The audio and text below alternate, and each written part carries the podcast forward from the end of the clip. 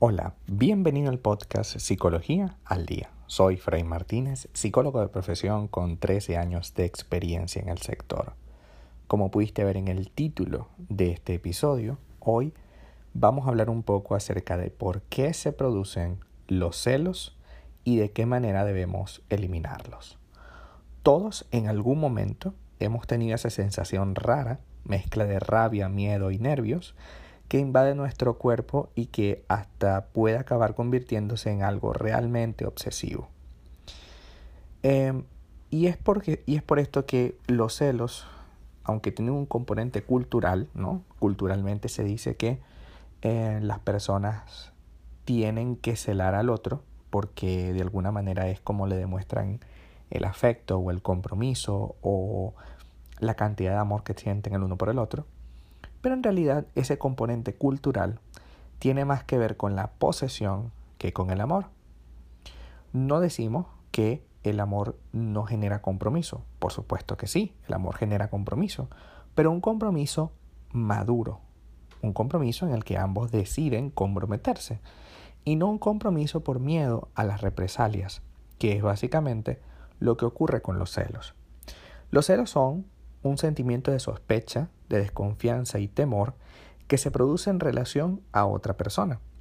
Cuando estos sentimientos se producen dentro de una relación son llamados celos de pareja. Los celos pueden subyacer sentimientos de inseguridad, angustia, inferioridad, miedo, por supuesto, baja autoestima y dependencia emocional. Existe la falsa creencia de que los celos son una señal de amor, como ya hemos hablado pero nada más alejado. Los celos no tienen nada que ver con el amor, sino con la necesidad de poseer y controlar los sentimientos de una persona.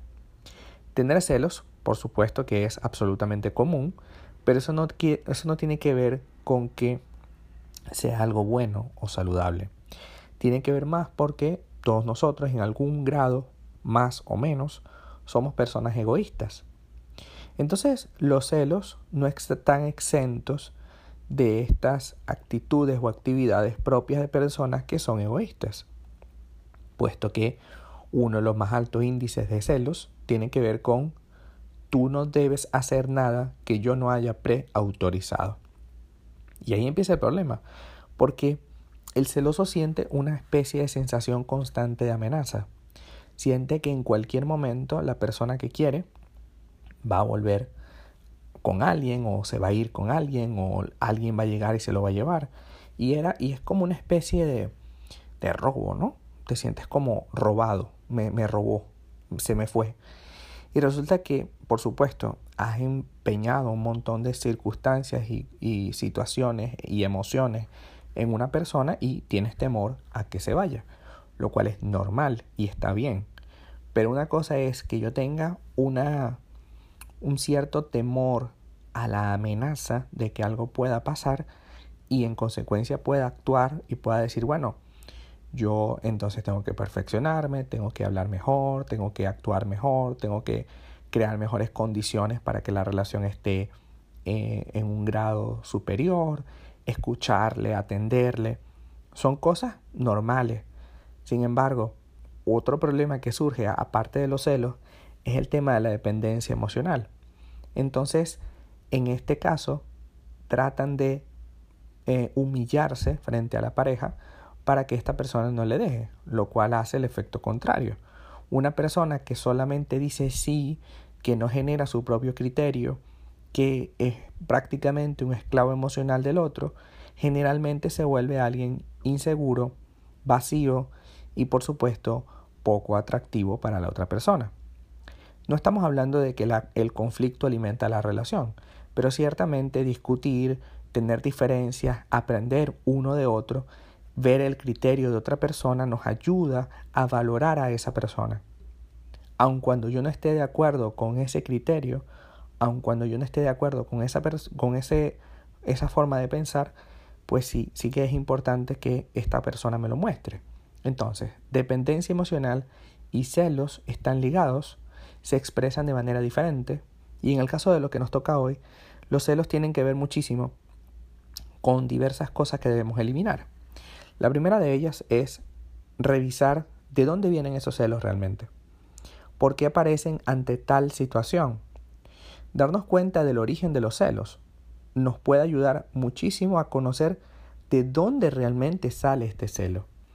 Puede ser que tengas un padre ausente o una madre ausente y digas, bueno, en cualquier momento puede pasar lo mismo que con mi papá, mi mamá. Puede ser. O que hayas tenido algún trauma en otra relación y no lo hayas trabajado, no hayas ido a terapia, no hayas trabajado en el tema y puede surgir el efecto contrario. Es decir, ves todo el tiempo la misma amenaza que sentiste en tu relación anterior.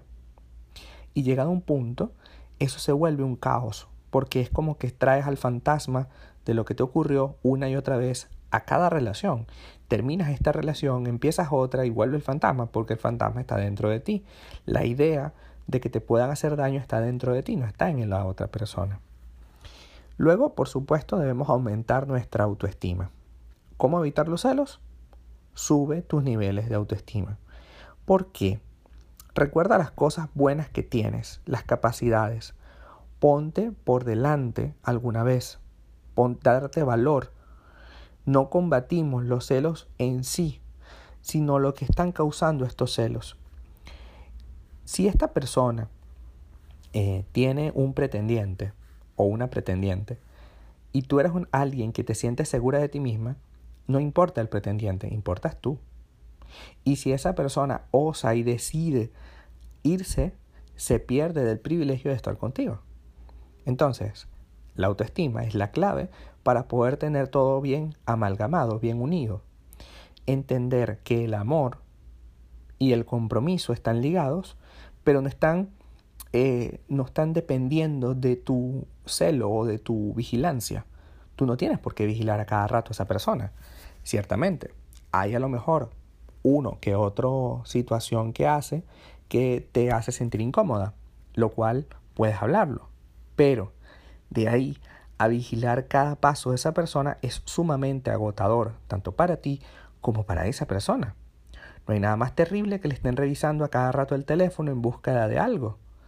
Y peor aún, si no lo encuentra nunca, entonces la paranoia sigue subiendo, hasta llegar a límites insospechados. Así que si aumentas tu autoestima, tendrás más fuerza con la cual no estar detrás de alguien, saber que tienes un valor y que ese valor no depende de que alguien te lo diga o no. Ahora bien, si esa persona decide irse, se pierde el privilegio de tenerte. Y eso es el punto más importante de todo el tema de la autoestima. Se pierde del privilegio de estar contigo.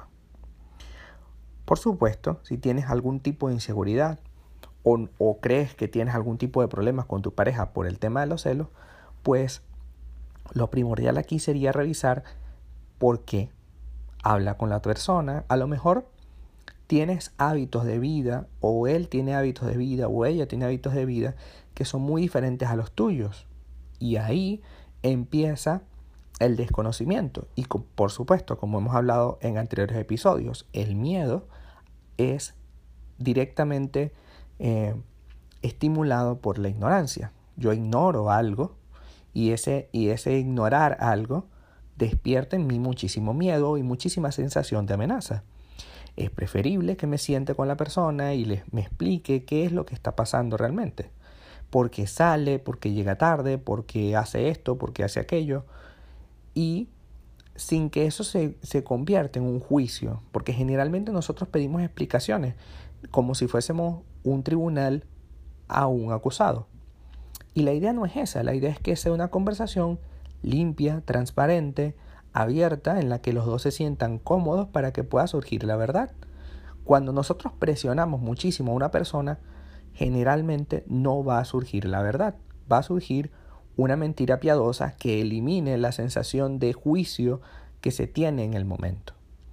Si yo decido bajar mis niveles de inseguridad, hablar con la persona de manera eh, horizontal, es decir, transparente, sin necesidad de, sentirme por arriba o de ponerme por arriba de la otra persona, verás cómo aflora la verdad y desde esa verdad podemos trabajar, sea cual sea esa verdad. Si es la verdad, podemos trabajarla. La mentira evidentemente no, puesto que es un cúmulo de cosas que después te vas enterando progresivamente que no eran ciertas. Entonces, los celos son esencialmente una muestra de inseguridad personal. La mayoría de las personas celosas son celosas por cosas que no existen, por cosas que se inventan, por cosas, por amenazas que no están ahí o que están en un, en un grado más pequeño de lo que esta persona lo imagina. Y básicamente para poder eliminar esto debemos conversar acerca de nuestra inseguridad, aumentar nuestra autoestima y por supuesto lo más importante, tomar decisiones. En la vida, como en todo en la vida, necesitamos tomar decisiones. Las cosas no se arreglan por sí solas. Necesitamos de alguna manera tomar una decisión y aceptar o modificar aquello que tanto nos incomoda. Hasta acá nuestro episodio del día de hoy. Muchísimas gracias por quedarte aquí hasta el final. Si deseas saber más sobre mi contenido, www.fraymartinez.com. Para consultas online, www.fraymartinez.com o mi Instagram arroba fraymartinez20. Muchísimas gracias y hasta el próximo episodio.